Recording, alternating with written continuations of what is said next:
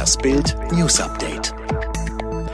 Jüdischer Student vor Synagoge mit Spaten niedergeschlagen. Entsetzliche Attacke an einer jüdischen Synagoge in Hamburg. Ein Mann im Tarnanzug, bewaffnet mit einem Klappspaten, attackierte einen jüdischen Studenten, verletzte ihn schwer am Kopf. Der Angreifer habe einen extrem verwirrten Eindruck gemacht, sagte eine Polizeisprecherin. Es sei sehr schwierig, ihn zu vernehmen. Es sei unklar, woher der Mann die militärische Kleidung habe.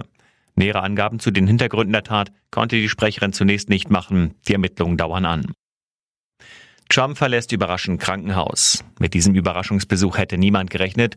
Donald Trump fuhr in einem schwarzen SUV an seinen Anhängern vor dem Walter Reed Militärkrankenhaus vorbei und winkte ihnen aus dem Wagen zu. Trump erholt sich seinen Ärzten zufolge von seiner Coronavirus-Erkrankung und könnte schon heute wieder ins Weiße Haus zurückkehren. Ex-US-Botschafter Richard Grinnell sagt im Bild Talk die richtigen Fragen.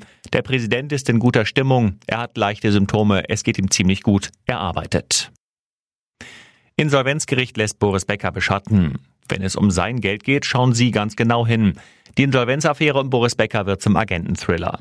Am 24. September musste sich der Ex-Tennisprofi vor einem Londoner Gericht verantworten, weil er seine Insolvenzauflagen umgangen und mehrere Konten und Immobilien verschwiegen haben soll. Nach Bildinformationen sind Ermittler der renommierten britischen Agentur Smith Williamson im Auftrag des Londoner Insolvenzgerichts Becker schon seit gut drei Jahren auf den Fersen. Last-Minute-Sieg für die Bayern gegen Berlin. Die unverwundbaren Bayern wanken, aber sie haben Robert Lewandowski. Nach der deftigen 1 zu 4 Klatsche in Hoffenheim verspielten die Bayern zu Hause gegen Hertha zunächst eine 2 zu 0 Führung und retteten sich am Ende zu einem 4 zu 3 Last-Minute-Sieg. Lewandowski, Europas Fußballer des Jahres, mit seinem 100. Ligatreffer in der Allianz Arena und drei weiteren Toren nach der Pause ließ Trainer Hansi Flick jubeln. Historische Blamage für Jürgen Klopp und den FC Liverpool. Der amtierende englische Meister wird am vierten Premier League Spieltag zerlegt, gedemütigt und erniedrigt. Geht mit 2 zu 7 bei Aston Villa unter. Unglaublich aber war, das Spiel läuft von Anfang an nur in eine Richtung. Schon nach gut 20 Minuten führt Villa durch einen Doppelpack von Watkins mit 2 zu 0.